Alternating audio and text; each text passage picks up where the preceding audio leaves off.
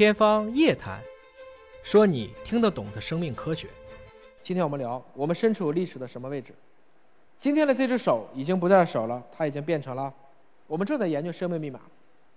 我们正想研究上帝，假定有上帝的话，这个双螺旋，这个生命密码是怎么传递下来的？好，我说时代由此划分。我们过去的时代，你们都学历史啊。我们从农业到工业，从工业到信息，现在走到了生命时代。农业时代，我们解决咱们吃饱的问题；工业时代，我们解决怎么去制造的问题；信息时代，我们解决我们和比特的关系；生命时代，解决什么？我们和基因的关系。前面几个都叫做非生命时代。今天我们做的叫生命时代，因为新冠疫情带来了我们确实到了一个必须重新认知生命的时候。那这个过程中，他们有什么区别呢？非生命时代带来的是什么？过剩。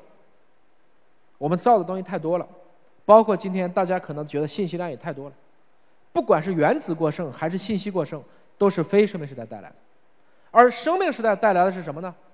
是你对健康，是你对长寿的一个不懈的追求。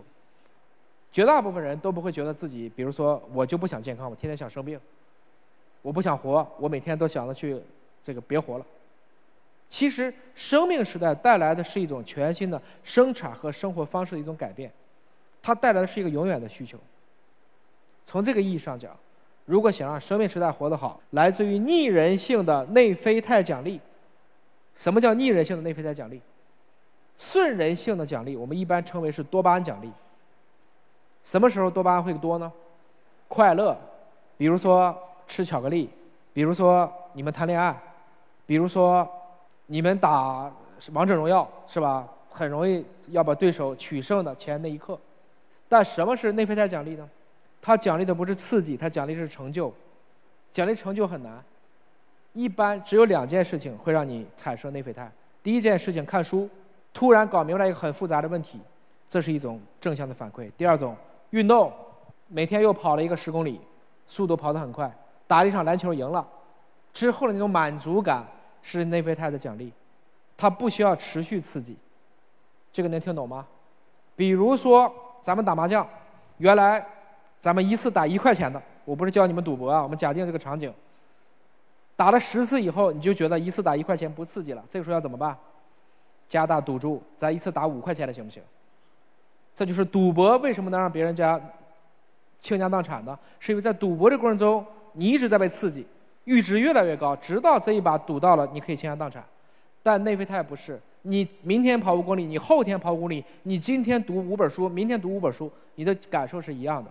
我都希望你们在很年轻的时候，能活在一个通过内啡肽让你们建立起一个内在成就感的过程中。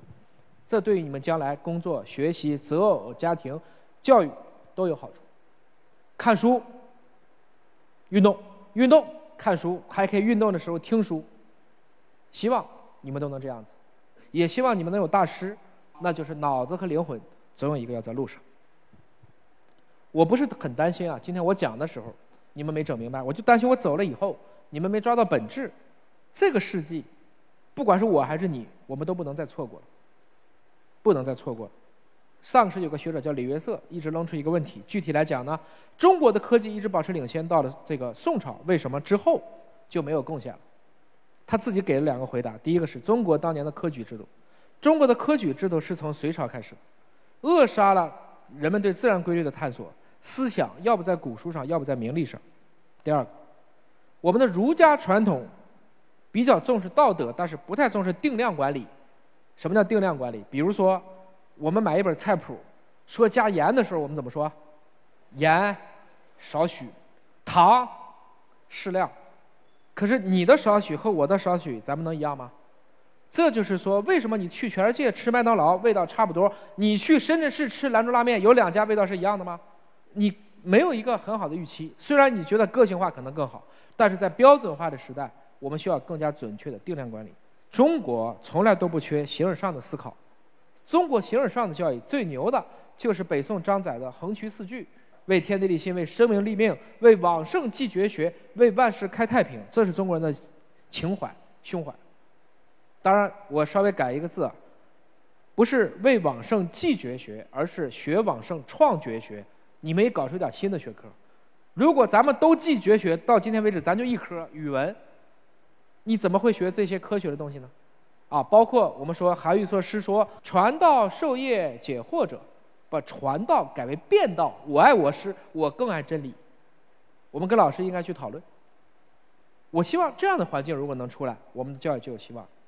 当然，我今天重点讲的不在这儿，我重点讲的是下半句：中国需要形而下的钻研。形而下的钻研，我们要干什么？实际上，我们需要的是大学之道，先治其知，治之在格物，物格而后知至。那格物的过程是什么？格物的过程就是把这个事儿打破砂锅问到底的精神。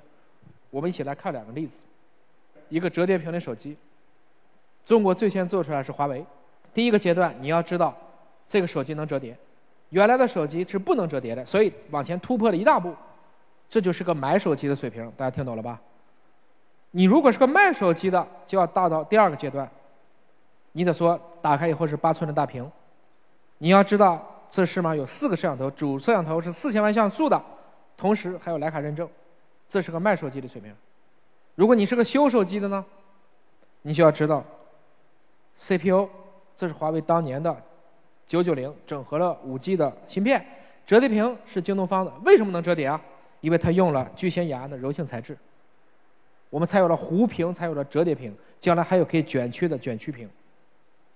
但如果你是个造手机的，你应该知道什么？你应该知道，一个手机的背后是十个诺贝尔奖。没有这些诺贝尔奖，我们造不出手机。这些诺贝尔奖有哪一个有中国人的贡献吗？我只能讲，更多的是华裔的贡献，一少部分有中国人原创的贡献。换言之，我们可能必须承认的就是，我们真的是站在巨人的肩膀上，来创造今天的新世界。这个是大家应该能理解的。你看，不管是晶体管、激光、原子钟、液晶、集成电路、磁盘。感光器、光纤、LED、锂电池，它背后都是若干个诺贝尔奖去支撑的。这就意味着，中国将来如果想引领，我们必须在基础研究上下更大的力气。到了华大，我们来研究什么是格物。这是个吃货的水平，这是什么菜？同志们有认识的吗？茭白。第一个阶段，你首先要知道这是个茭白，至少不能认成这是大葱，对吧？知道是茭白。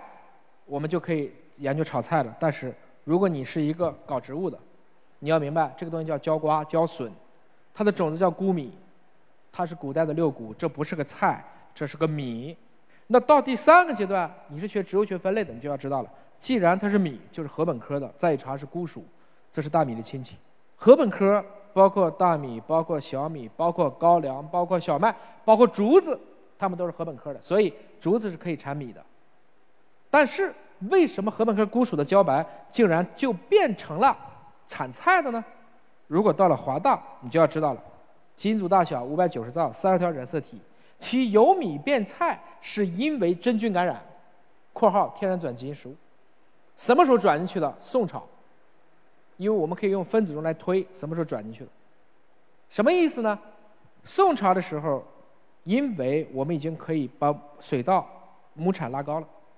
同时，茭白又有一个品系被真菌感染了，它为了愈伤，就开始不断的去膨胀，慢慢的，我们就把这个种给固定下来了。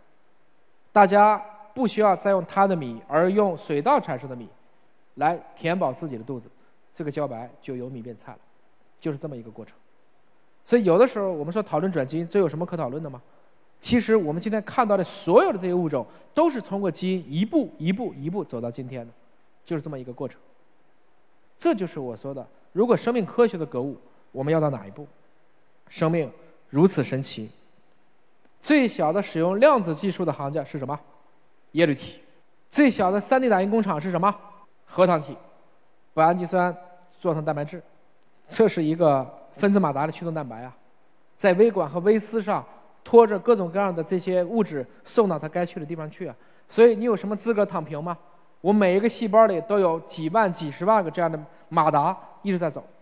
最高效的大数据存储设备是什么？是咱们的基因。一千克的 DNA 能存四百五十五个亿 B 的数据。大家说 E B 是啥呀？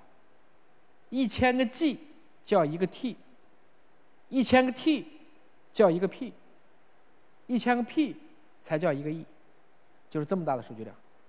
所以有的时候想一想，你们是怎么诞生的？父亲给了大概三个 G 的数据，母亲给了三个 G 的数据，两个人合在一起六个 G，你就生出来了。